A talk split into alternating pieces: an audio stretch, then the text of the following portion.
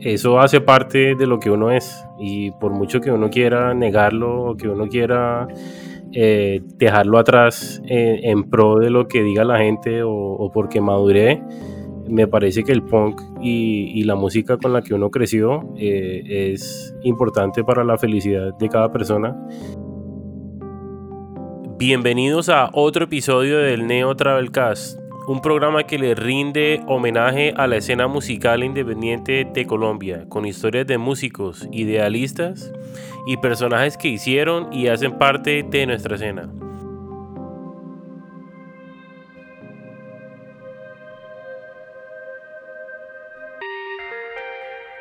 En el episodio de hoy tenemos una conversación que tuvimos con Carlos Bernal para Alter Ego Podcast donde hicimos un recorrido sobre la historia del punk rock en Colombia, la manera como Tropical Punk participó en la llamada época dorada del neopunk en el país y lo que significa ser un sello independiente en la era digital.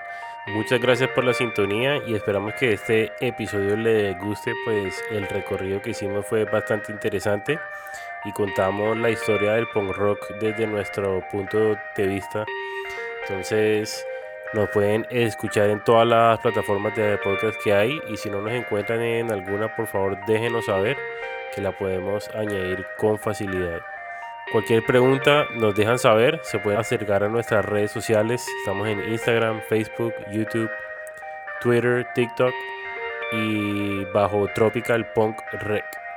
Y antes de irme les quería pedir un favor que cuando escuchen el podcast eh, se pasen por esas redes que les acabo de contar y que nos cuenten su historia.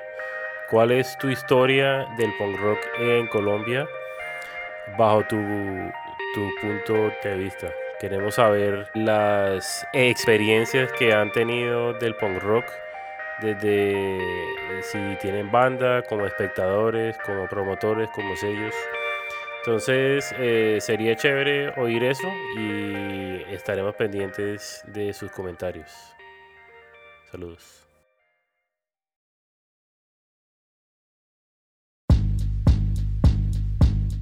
Bienvenidos al Terego Podcast, un espacio independiente para descubrir, compartir y sentir la música.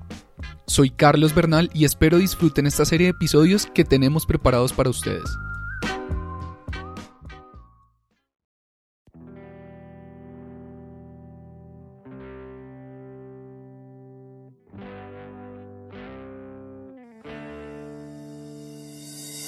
Este episodio lo recibe con la canción En Rojo de la banda bumanguesa 69 Enfermos, uno de los máximos exponentes del neopunk nacional que sirve para ambientarnos dentro de este homenaje que quisimos hacerle a la trayectoria de esta escena en Colombia.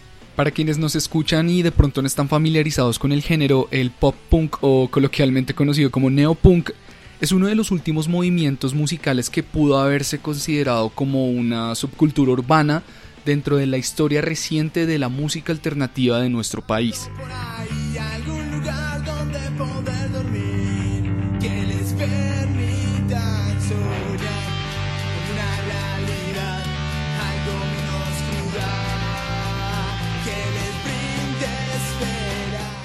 Un género que vivió a la par ese auge que estaban teniendo las telecomunicaciones, las redes sociales y las primeras plataformas legales y ilegales de streaming, como lo fueron Napster y Ares un movimiento que mantuvo sus ideales, así como un patrón de vestimenta común, bermudas, pantalones entubados, gorras, zapatos para practicar skate y mucha merch de bandas nacionales. También fue un género que más allá de ser inclusivo frente a esas personas que durante muchos años ayudaron a su gestión, pudo combatir ese sesgo social al que muchos estaban acostumbrados, así como esa masculinidad tóxica que subsistía y se alimentaba de otros géneros musicales para así llevar todo esto a un plano emocional y lleno de carácter, que en mi opinión fueron estos dos aspectos fundamentales los que llevaron al neopunk a tener esa gran acogida y alcance a nivel nacional e internacional.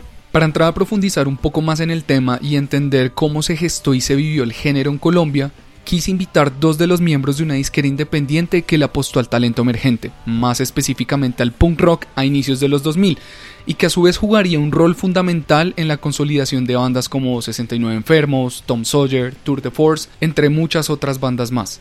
Hoy nos acompañan Daniel y Mauricio de Tropical Punk Records.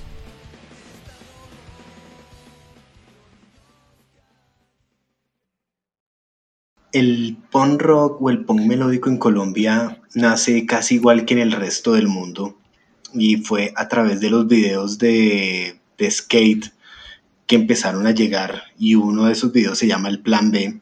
Esos videos empezaron a llegar a Colombia y pues a otros países y la banda sonora de esos videos era punk californiano. Entonces estamos hablando de Descendants, estamos hablando de Bad Religion, de Pennywise, de, de Dead Kennedys y ese, y ese estilo de música empezó a asociarse mucho con ese, con ese deporte. Entonces, las, la gente que montaba, pues que, que, practicaba patines o deportes extremos o skate en Colombia, pues empezó a buscar, bueno, ¿y qué, y qué, es, esa, qué es esa música? ¿Dónde salió? Y empezaron a encontrar las bandas. Y una de las bandas pioneras, yo creo que es la pionera de este estilo de, de punk rock en Colombia, es La Rebeca, una banda bogotana que eran como de colina campestre, un poquito antes de, como de ese sector, y ellos, ellos empezaron a combinar mucho las dos cosas. Y esa banda, junto a otras, entre ellas la que lo Fórmula 4 que, que, duró mucho más y otras como Molotov, eh, no, Molotov no, eh, La Sonaja, Pero Petacas, La Yuta y el MP de Cali, por ejemplo, pues empezaron a armar conciertos. Me acuerdo mucho de un concierto que se llamó el Chaos Tour, que era un concierto donde la cerveza costaba 500 pesos, era en la 5 en autopista, y era una locura, era una locura absoluta, pero era un concierto, me, para mí fue lo mejor. Esa, esa generación como que empezó a caer, ¿cierto? Ya empezaron a crecer, entrar a la universidad y digamos que ellos no tenían tanto impulso ni tanto acervo y llegó la segunda generación donde ya estaba Octubre Negro, La PM, eh, Pocaley, eh, Pepe Bocadillo, mm, merchó un montón de bandas 4x4 y esa ya fue una segunda generación que se consolidó un poco más y el epicentro de todo eso fue eh, Macondo que Macondo era un sitio en la detrás de lo que hoy es Atlantis en la 80 79 como con 13 y eso, y ahí era el movimiento. Estamos hablando de qué año más o menos. A ver, del, del Chaos Tour, yo me acuerdo que eso fue, si no estoy mal, en el 96 o en el 97. Pero había mucho concierto en esa época, ¿no? O sea, en la época del, del del auge del rock en Colombia cuando los conciertos se hacían en Calimán o en el skate park de la 116 o en el donde quedó el McDonald's de la Pepe Sierra con 19 que era una casa de conciertos pues uno veía tocar a la Rebeca junto a Danny Dodge los veía tocar junto a Boca Abajo Boca Abajo los veía tocar junto a Terciopelados contra junto, junto a todo ese tipo de bandas pero el Chaos Tour es más o menos de esa época y la segunda generación sí es desde el 97, 98 y digamos hay un concierto que fue como un festival de punk en Macondo de dos días que lo organizó Andrés, quien fue uno de los fundadores del sello, Andrés de Octubre Negro, y ese fue, yo, yo creo que fue como el, segundo inicio formal de, de, del género en Bogotá. ¿Cómo llegan ahí ustedes dos? ¿Sí? Viendo todo esto, eh, ¿existió alguna influencia, un amigo o simplemente conocían a alguien que tenía una banda?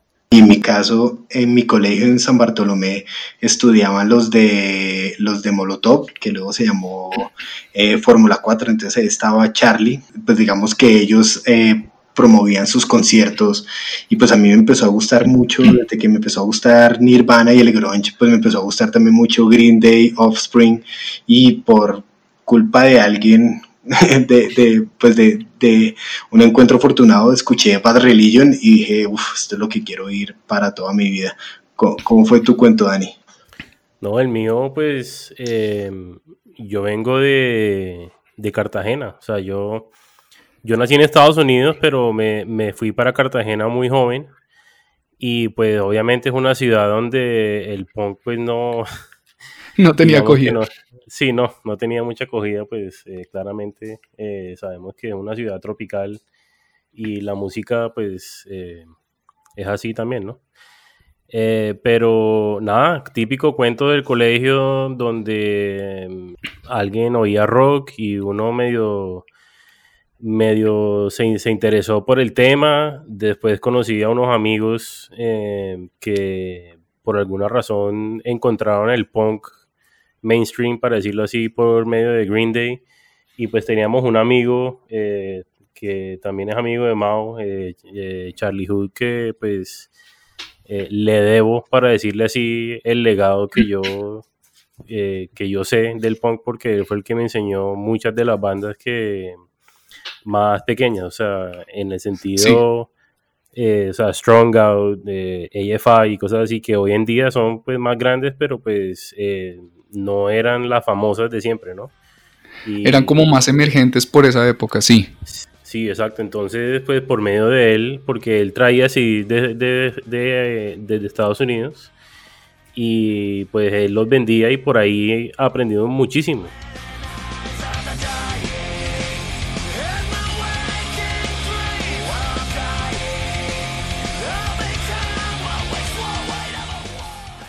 Viendo como todo este contexto que ustedes me dan, Em, yo siento que por esa época había muchas influencias, habían otros más géneros musicales y creo que el rap estaba teniendo una acogida enorme. Por ahí teníamos también el metal haciendo lo suyo, tanto como en Medellín como en Bogotá.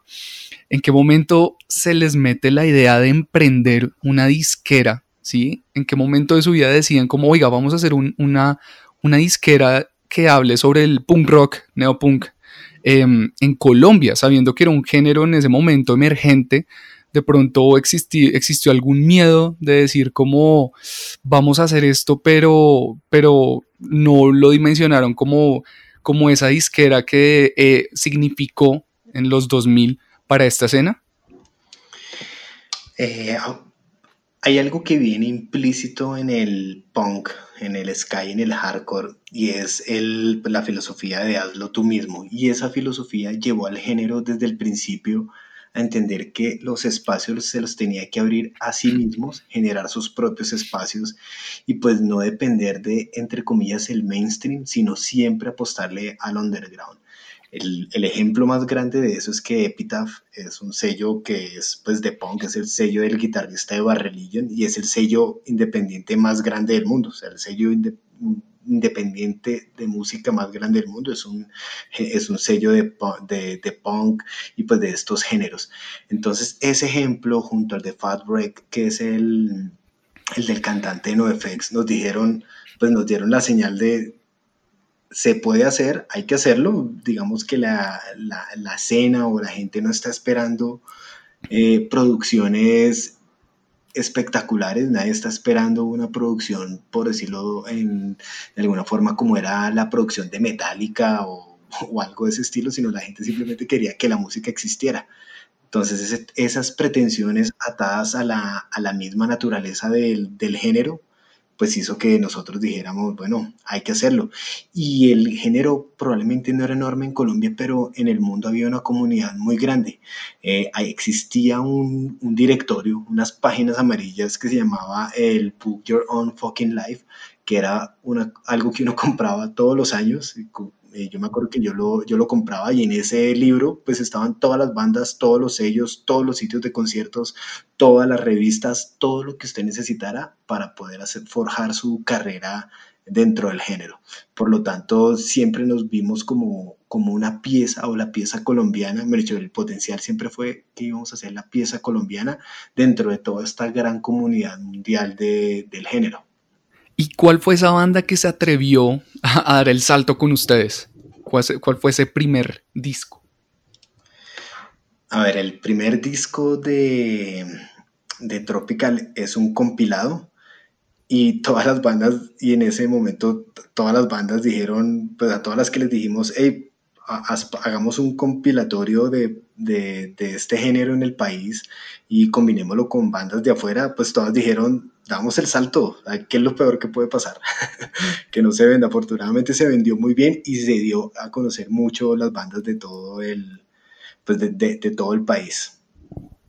Sí, eso yo tengo, pues todavía le sigo dando play en Spotify y básicamente siento que en su momento tal vez esas bandas estaban, me imagino, no sé, em, ustedes me corrigen, iniciando, ¿sí?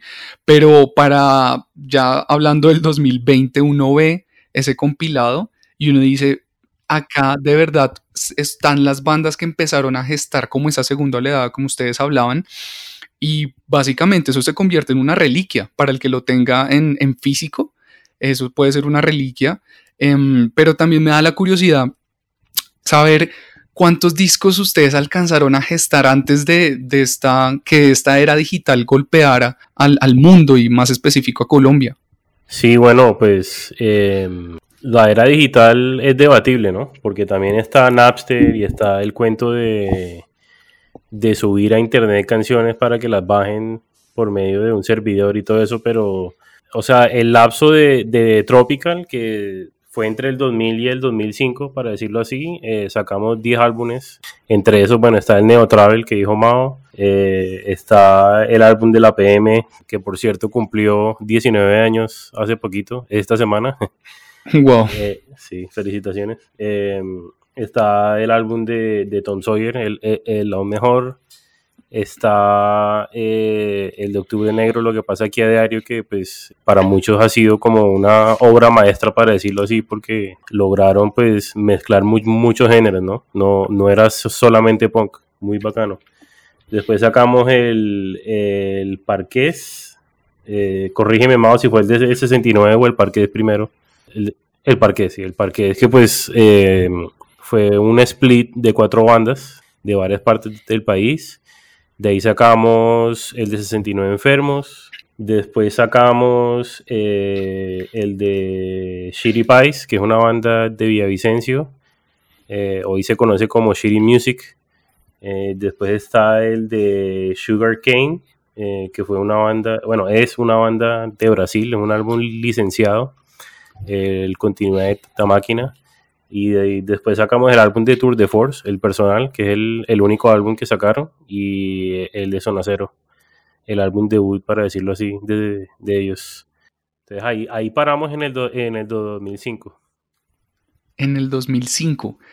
Wow, bueno, pues las bandas que ustedes están nombrando, eh, para las que las conocen, son bandas que uno, eh, si en esa época tuvo la oportunidad de ver en vivo, eran más o menos las que cerraban, porque siento que la escena tuvo una acogida de un momento a otro empezó a, llegar mucha gente, empezaron a llegar varias ideas, varias bandas. Siento que en, pues en lo personal, en la época de colegio que yo viví, mucha gente quería tener una banda de neopunk, ¿sí? En su efecto skate punk o punk rock, lo que sea. Pero, ¿cuál creen que fue el éxito detrás de este género en Colombia? Porque siento que en un momento se volvió tan viral que, mm, que todo el mundo más o menos escuchaba lo mismo y quiero saber si existió alguna relación con las redes sociales. Por ahí está el nacimiento de MySpace y demás.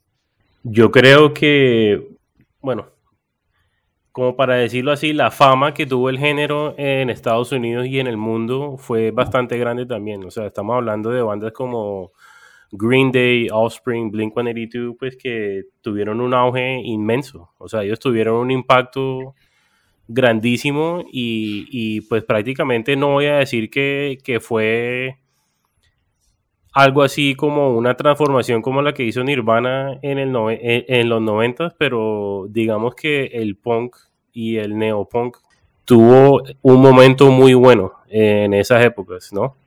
Entonces, también parece que eh, hubo varias, varias cosas que pasaron, o sea, habían unas entidades, para decirlo así, grupos, eh, organizaciones eh, que también le dieron como que el, espacio a las bandas de punk. Por ejemplo, estaba Shock, ¿sí? Que De, las pocas revistas que le daban como un espacio al género. Eh, nosotros tuvimos la,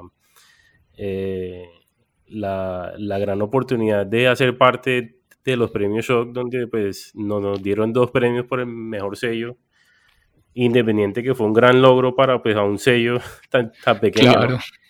Y, pues también estaba la, la radiodifusora que hoy en día se llama Radiónica, que también le daba espacio a, este género. Eh, pero también habían otras cosas, por ejemplo, estaba Factor Mostaza, ¿sí? que es eh, un blog para, eh, que cubría todos los eventos, hacía reviews de álbumes y todo, y pues también estaba el Neoforo que, que para decirlo así, ahorita hablaste sobre las redes sociales que en esa época, de, que era el ICQ, el Messenger y todo eso, que en realidad no era como una red social, pero el Neoforo prácticamente se convirtió como en una red social de Neo, o sea, solamente del Neo y pues lo que te dije ahorita cuando estaba contando un poquito sobre, sobre mi eh, entrada hacia el punk, eso fue lo que me abrió a mí el campo para conocer a Mao, ¿sí? Que, eh, pues, que gracias a eso me, eh, me metí a Tropical, para decirlo así, conocía muchísimas bandas, pude hablar con muchísima gente de otras ciudades que, que uno comparte los gustos musicales y, y, pienso que eso fue una, una gran una gran gestión que hubo y, y, a la mano de eso, pues todos los conciertos que habían y todos los, eventos. Entonces, creo que fue una época linda, ¿no? Eh, se dio, para decirlo así, se dieron todas las cosas.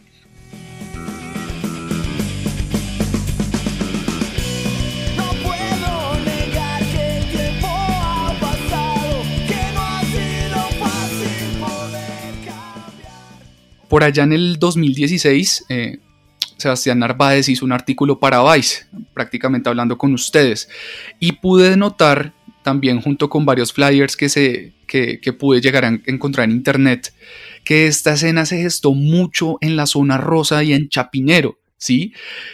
¿Creen ustedes, y digamos yo lo digo desde la experiencia personal también, ¿Creen ustedes que el, el, neopunk fue ese género que logró como ensamblar y unir a las clases sociales en Colombia por primera vez?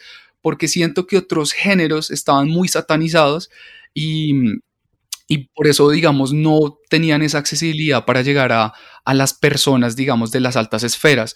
Pero yo, en lo personal, en mi experiencia en el colegio, de mis amigos y también mucha gente que conocí en la escena, vi de todo. Había todo, era un espacio en el cual la gente se conectaba de una manera increíble.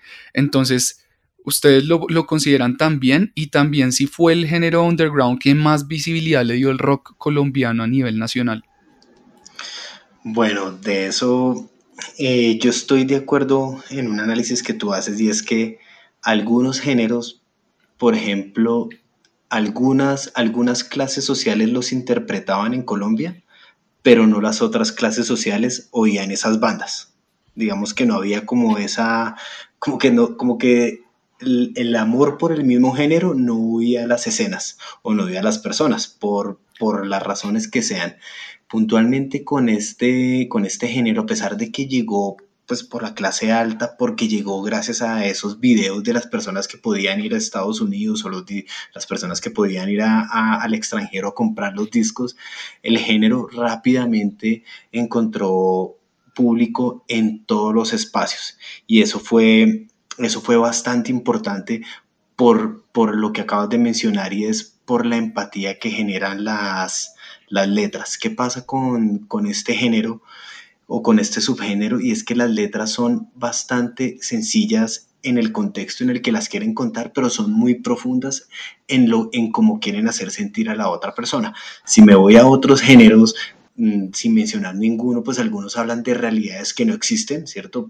Por, ejemplo, no sé, mitología nórdica, o otros hablan de, pues de, escenarios de delincuencia, cosas así, mientras que este género y el, y el hardcore y el ska puntualmente, pues es un género que es muy cotidiano. Entonces cualquier persona podía, se sentía en la capacidad de interpretarlo y en la capacidad de escucharlo y de recibir ese mensaje. Eso, eso es algo inherente al género y que sucede, como sucede en Colombia, sucede en todo el mundo. Ahora, ¿qué pasó con Tropical? Que sí me parece algo muy bonito y como un legado del sello, y es que el sello siempre pensó en ser un sello colombiano. Muchos sellos independientes, cuando tú te pones a ver qué es lo que, qué es lo que produjeron o qué es lo que están produciendo, pues se están enfocando mucho en una ciudad. Si el sello es de Medellín, por lo general sus artistas serán de, de Medellín. Si el, género, si el sello es de Bogotá, por lo general sus, sus artistas o lo que produce van a, va a ser de Bogotá o se especializan en regiones.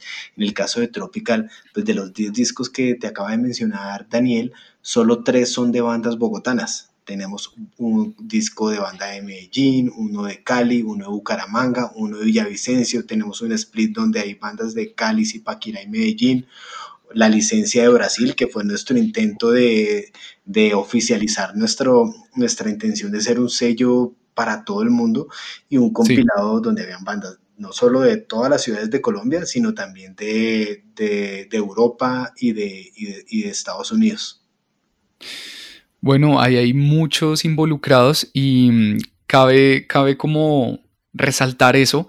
Digamos que por lo menos eh, mi banda favorita de esa época fue Citogens, ¿sí? Y también 69 Enfermos. Son bandas que, bueno, por lo menos 69 era de Bucaramanga, si no estoy mal. Y, y probablemente de no haber sido por el sello y probablemente de no haber sido como por esa acogida que las bandas recibieron acá en, Bogotá, porque siento que se gestó gran parte pues, de la escena, se gestó acá en Bogotá, de no haber sido por eh, disqueras que se, se hubieran puesto la 10, por decirlo así como ustedes, no hubiéramos podido disfrutar de este talento que tenían estas bandas. Pero ya puntualmente quiero, quiero llegar ya aterrizarlo más a las bandas, ¿sí? ¿Qué significó Don Teto para esta escena y qué significa hoy en día? Bueno, don, cuando Don Teto em, empieza a surgir y empieza pues a volverse una banda popular y mucha le identifica con el género, ya Tropical Punk ya estaba, pues ya, ya terminado esa primera fase de producción de discos, la que terminó en el 2005, pero digamos, sin hablar de eso, porque yo personalmente no puedo, no puedo dar fe si ellos significaron algo o no para la escena o, lo significan hoy en día. Yo sí puedo dar fe de que es una banda que le metió mucho, mucho trabajo a lo que, a lo que hicieron y que gracias a ese trabajo pues han logrado lo que han logrado. Y eso es demasiado importante y vale destacarlo, y no solo dentro de una banda del género, sino cualquier banda. Yo al lado de Don Teto pongo otras bandas, por ejemplo, Doctor Crápula, es otra banda que viene de la escena underground, de la escena ska, y, de, y, y, empiezan a trabajarle muy fuerte y dan el salto a escenarios mucho más grandes y pues logran generar todo un estilo de vida o pues sí, digamos como una forma de sostenerse o de, o de hacer su vida, porque esa es la carrera de ellos a partir de la música. Yo admiro demasiado a ese, a ese tipo de personas y esas bandas que se toman muy en serio su trabajo y el, y el hecho de que Don Teto o Doctor Crápula lo hayan logrado muestra que el trabajo duro sí paga y que hay que trabajar para recibir. Yo, yo pienso que cada una de las bandas aprovecharon las circunstancias que lo rodearon, bien sea por el apoyo económico que tenían, por los contactos que tenían, por su talento musical, lo que fuera, lo aprovecharon como era y lo, y lo tienen. Y a mí, y pues yo creo que eso, ese, es, ese es el mensaje importante de, de bandas como Don Teto y, y, Doctor Crápula y, y, lo que deberían significar para la escena y para el género hoy en día es que si, si uno se pone serio y si uno trabaja fuerte por lograr los objetivos, pues los puede lograr. No hay objetivo imposible para ninguna banda y el sueño de vivir de la música es posible incluso desde, un, desde géneros tan underground como el ska, el pongo, el hardcore y en países como Colombia.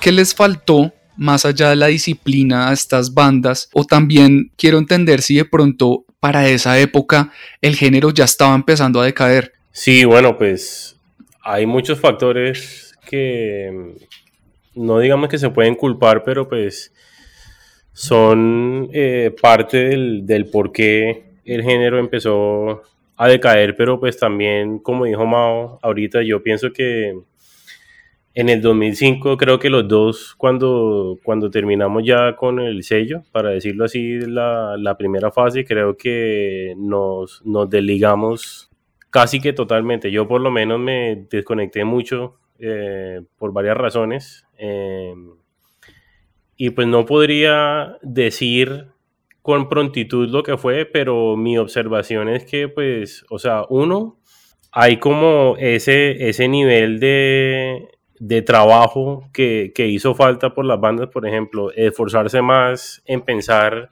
en que una banda es una empresa y no es simplemente eh, tocar en MTV, tocar en el mejor festival y hacer la mejor, la, o sea, la mayor plata posible, ¿no? Creo que hay una, una, un trabajo que las bandas tienen que hacer que, eh, para decirlo así, más de frente, creo que tienen que dar más que recibir y creo que en esa época, por lo menos las experiencias que tuvimos, eh, no voy a decir que fueron todas, pero pues muchas, muchas veces eh, las bandas querían era eh, recibir más de lo que querían dar, ¿sí? Sí. Eh, querían pues tener más discos, querían tener más plata, querían tener lo que sea, o sea, las razones que fueran, que son válidas, ¿sí? para cada una, para cada persona, para decirlo así. Pero esa, esa es una. La otra razón es que pues la gente, digamos que crece, ¿no? Eh, y, hay, y hay como una progresión, para decirlo así, o sea, una evolución de lo que es la mente humana en referente a, a la música. O sea, uno empieza como a explorar otros géneros eh, y esto fue a, nivel mundial, o sea, llegó el emo, ¿cierto? Llegó el hardcore melódico, llegaron eh, otros géneros ya como más eh, mezclados, para decirlo así, y pues los, los fanáticos o, los seguidores empezaron a, irse hacia, ese, hacia esas bandas. Y pues el neo, para decirlo así, dejó de, de tener como un interés mundial.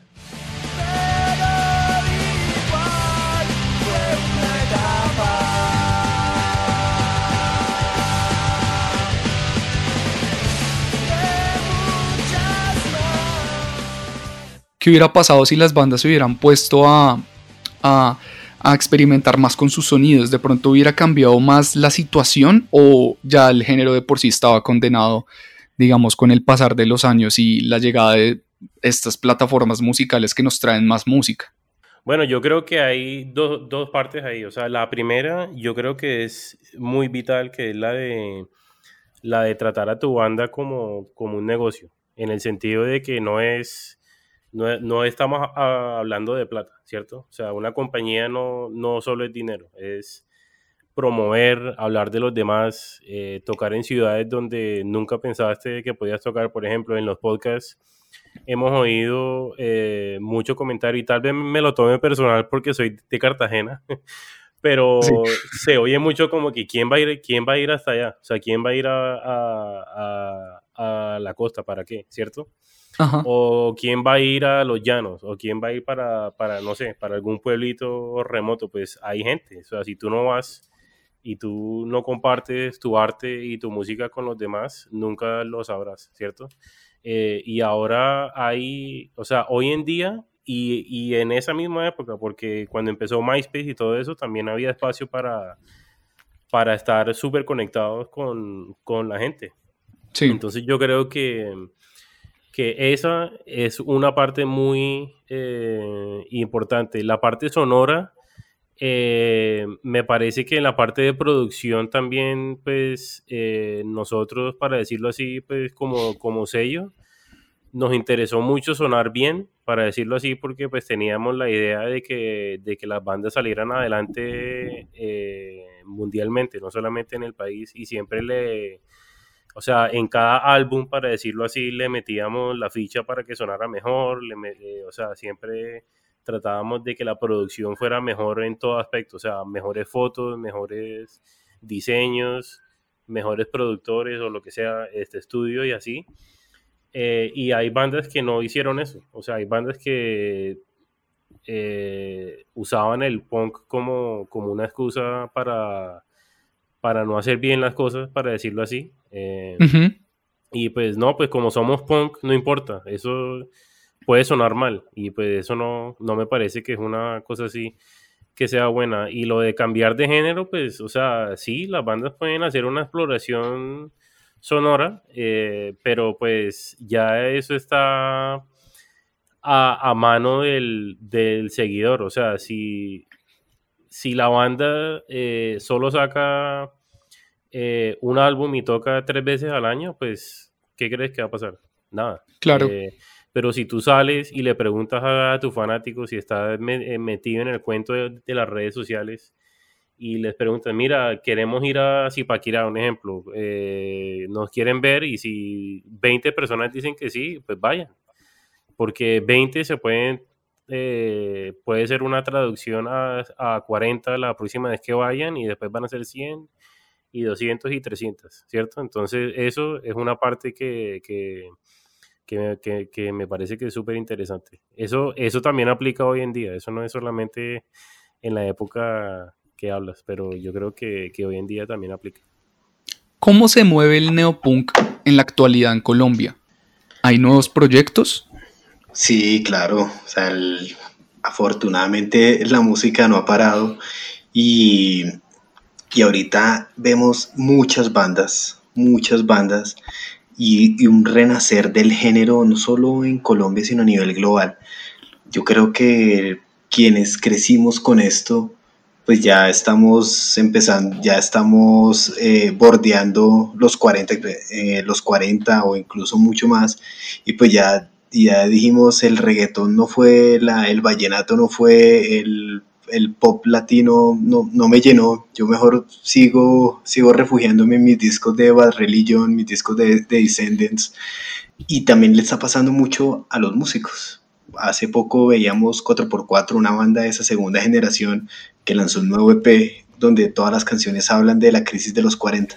Música que parecía de, de adolescentes, tocada por, pues, por personas ya mucho más maduras con, el, con la misma energía, con, el, con, digamos, con elementos que nos recuerdan 15 o 20 años atrás, pero ya unas temáticas mucho más maduras. Yo, yo siento que, que se sigue moviendo el punk rock, hay muchas bandas que están entendiendo y dando el paso hacia plataformas de streaming y que están aprovechando las redes sociales para darse a, eh, para darse a conocer.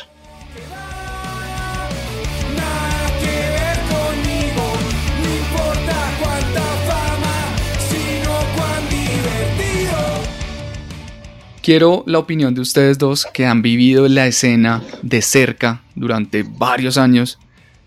¿Cuál es ese disco, esa canción o esa banda que pueda definir el neopunk? ¿Se le puede atribuir alguno de esos? No, esa, esa, respuesta toca contestarla como reina de belleza porque es demasiado amplio, pero si yo hablara de un disco, yo hablaría de Locombia de LMP de Cali, porque fue el primer disco de punk rock melódico prensado en CD que hubo en el país y que digamos que a todo el mundo le abrió los ojos como, wow, es posible, se logra. Pues, y el disco es excelente y a mí me encanta y para mí es de las cosas mejores que he escuchado, pero tiene un valor muy simbólico porque fue como esa primera piedra. Ya desde el sello yo hablo mucho del Neo Travel Kit porque fue porque fue la, realización de ese sueño, ¿cierto? La, primera pieza de ese sueño de unir a todas las bandas, de pensar en una escena de punk rock Colombia. Y pues luego hablo de Parqués, que Parqués, el Parqués, el Banana Split, pues es el disco como más exitoso o el, que cuando le preguntamos a la gente cuál es el disco que más le gusta, pues el disco más simbólico es el Parqués. Y fue un momento muy especial, un disco que unió cuatro ciudades, que unió, que unió incluso subgéneros dentro de este subgénero, ¿cierto? Sí. Y que mostró mucha unidad. Ya hablando de conciertos, para mí no fue un concierto, sino fue la época de Macondo desde el 98 hasta que lo cerraron, donde todos los fines de semana había fijo un concierto, o sábado, o a veces viernes, o a veces domingo, pero al menos en uno de los tres días había concierto, bien fuera de punk, punk melódico, ska o hardcore, y todo el mundo simplemente iba a Macondo sin importarle lo que fuera a pasar porque sabía que le iba a pasar bien, iba a estar todo el mundo, le iban a pasar rico, se iba a tomar unas cervezas, a escuchar la música que le gustaba, etc. Y recuerdo con mucho cariño el concierto del aniversario de SPR Shop que se hizo a finales de, como en agosto de 2019, pues que fue un concierto que unió bandas de todo, de todo el país, otra vez artistas de todo el país. El concierto fue gratis en un escenario increíble con una puesta en escena y un montaje increíble y donde todo el mundo, pues digamos, el gran mérito de ese concierto es que gente que decía, ¿será que voy? ¿Será que no voy a otros conciertos? Pues este dijo, es gratis, voy. Y se, se reencontraron todas las generaciones de amantes de esta música de los últimos, uf, desde la segunda, desde la primera oleada hasta, la, hasta seguramente la última ola, todas las audiencias se conectaron en ese momento. Sí, yo me arrepiento, yo no pude ir. Mucha yo quería. Sí. Sí, sí, sí, no, mucha hueva, porque habían unos, eh, o sea, estaban todas las bandas con las que uno creció, oiga, pero, ¿sabes? Yo, yo, yo, el que más recuerdo em, fue este que hubo en como por la 74, em, la despedida de Citogens, el último concierto, bueno, no sé si seguirán tocando, pero por esa época se iban a despedir. Estuvo Citogens 911, estuvo mm, Deformes, estuvo Toxemia, que yo, Toxemia no era normal verlos tocar casi en Bogotá, eh, no venían tan seguido. Y, y, básicamente cuando vi el DSPR yo dije, no, este ya lo supera como años luz y no, no pude ir. Pero uno se queda con esos recuerdos, ¿no? Em, y espero, ojalá pueda haber otro concierto de ese formato, porque, pero ya sin ser gratis, claramente porque no es sostenible pero ojalá se vuelvan a seguir dando esas, esas como esas iniciativas.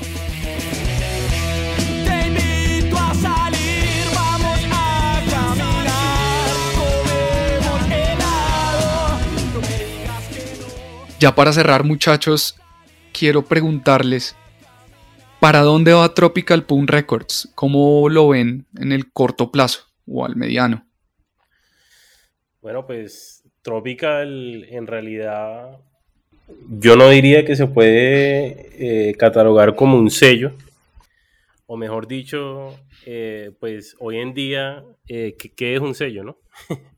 Sí. un sello, pues, como dijo ahorita Mao, o sea, los sellos no, no están saliendo como lo que hacían los ARs, que son los agentes de, de reclutación, para decirlo así, a los conciertos a ver qué banda es la que está sonando ahora. O sea, ahorita tú tienes mercaderes profesionales eh, viendo data. Eh, y eso es lo que están haciendo Sony, Universal y los, sellos que todavía siguen, que son grandes. Entonces, nosotros en, la, en, esta segunda fase del sello, eh, nos estamos reinventando en una era digital, para decirlo así. Estamos tratando de, de entender todo lo que es esto, eh, pero también eh, el cuento del legado y la nostalgia, ¿sí? De, la época, de no querer dejar morir esa música, eh, de, darle como ese honor a, las bandas, a, los artistas, a, los personajes que, han estado en esta escena, que, que han trabajado muy duro para que para que todo pues quede eh, en la basura, ¿sí? Entonces no queríamos eso, entonces eh, de una manera u otra sacamos un podcast que se llama Neo Travel Cast y, pues se trata de eso. Eh, al, principio comenzó como un, un, sitio para hablar con esas bandas, para recordar, para reírnos y todo, pero pues va a llegar un momento donde ya nos vamos a dejar de de reír porque ya no van a haber bandas que cubrir de esa época. Sí. Y, y, pues antes de la cuarentena, sin, pues sin, sin tener presagios de que esto iba a suceder, eh, se nos ocurrió la idea de tener como, bueno, ya lo habíamos hablado eh, hace como un año, pero nunca se dio, eh, salió. Y a comienzos de este año comenzamos un, programa también que se llama El Poste, que es un, eh, un, programa semanal donde pues hablamos sobre, sobre la música, lo que está pasando en la escena, eh, hablamos de lanzamientos, por ejemplo, mañana vamos a lanzar la canción Norte de, de Brun, que es el, el cantante de Alto Asalto y, vamos a hablar sobre las policarpas y vamos a hablar, o sea, sobre muchas cosas que para mantenernos unidos. O sea, esto no se trata de solamente Tropical y, las bandas que hacen parte del sello, pero se trata de, una escena eh, y queremos saber más. Entonces también estamos haciendo muchas gestiones eh, para recolectar data, para decirlo así, eh, sobre el punk. O sea, estamos hablando de punk desde los 80, 90, 2000 y también la gestión de contenidos, para decirlo así.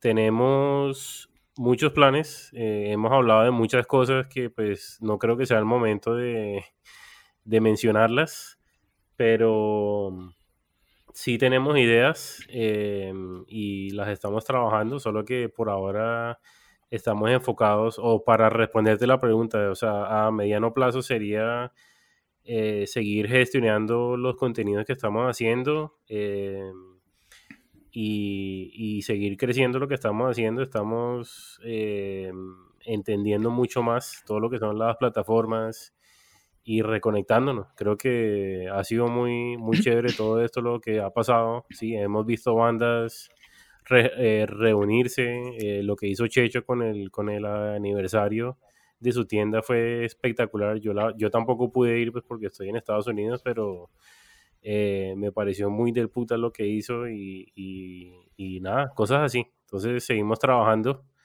y, y apoyando. Mao, no sé si quieras añadir algo más. No, yo sí quiero dar alguna primicia, no mentiras.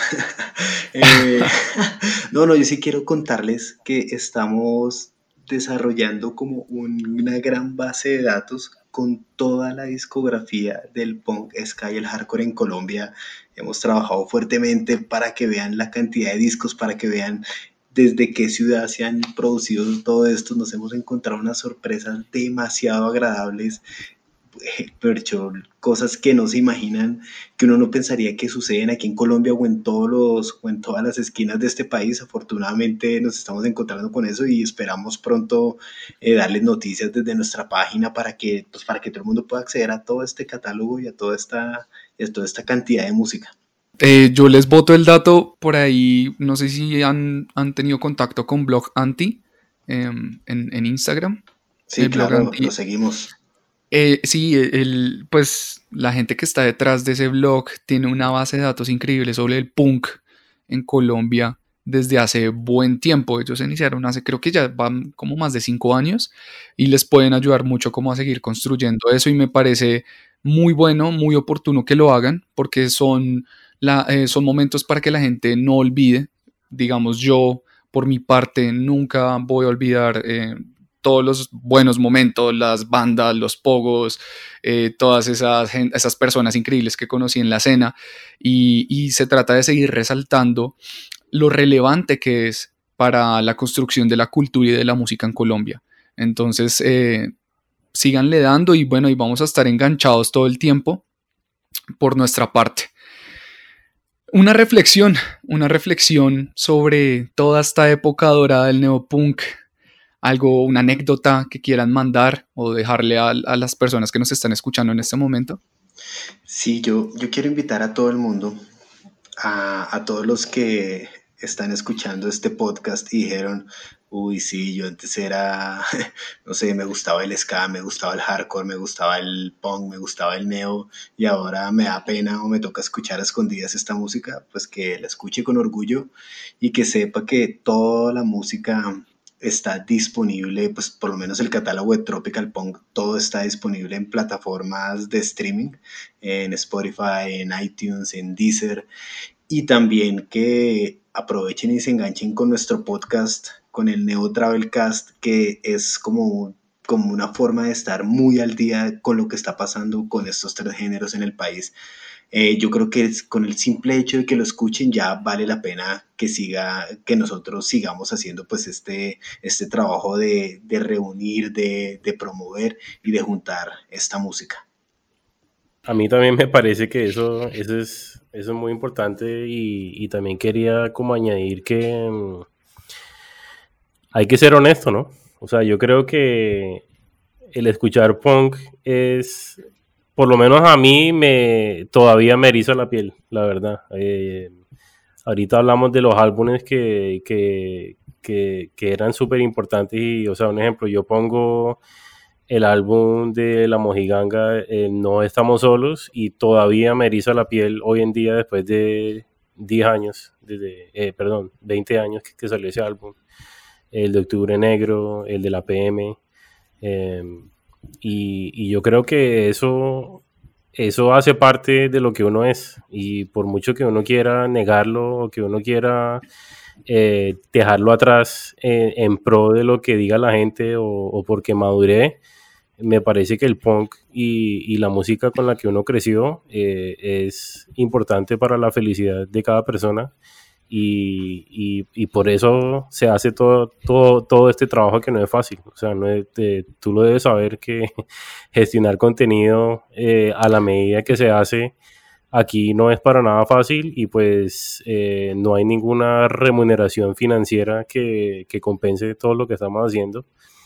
Y pues de solo saber que, que hay personas que, que todavía nos siguen. Eh, y que, y que les interesa saber más sobre lo que estamos haciendo. Eh, se, ve que la, que la llama sigue y pues no, no queremos que se apague. Y eso sonó un poquito como a grito. porque, porque ellos usan eso, pero, pero eh, y así suena muy cliché me, me parece que es importante eh, decirlo. Entonces, yo creo que por ahí, por ahí es la cosa. Mauricio, Daniel, muchas gracias por, por su tiempo, por el espacio, por las anécdotas, por la historia, por contarnos en, qué andan actualmente con Tropical Punk, por contarnos la trayectoria. Hay cosas que yo no tenía ni idea y, hoy me voy con, con, un montón de ideas, me voy con un montón de información muy valiosa. De nuevo les agradezco y les deseo lo mejor en los proyectos que sigan adelante con, con, pues, con la marca. muchas gracias Carlos por este espacio y a todos los que están escuchando este podcast. Gracias por aguantarnos hasta este momento.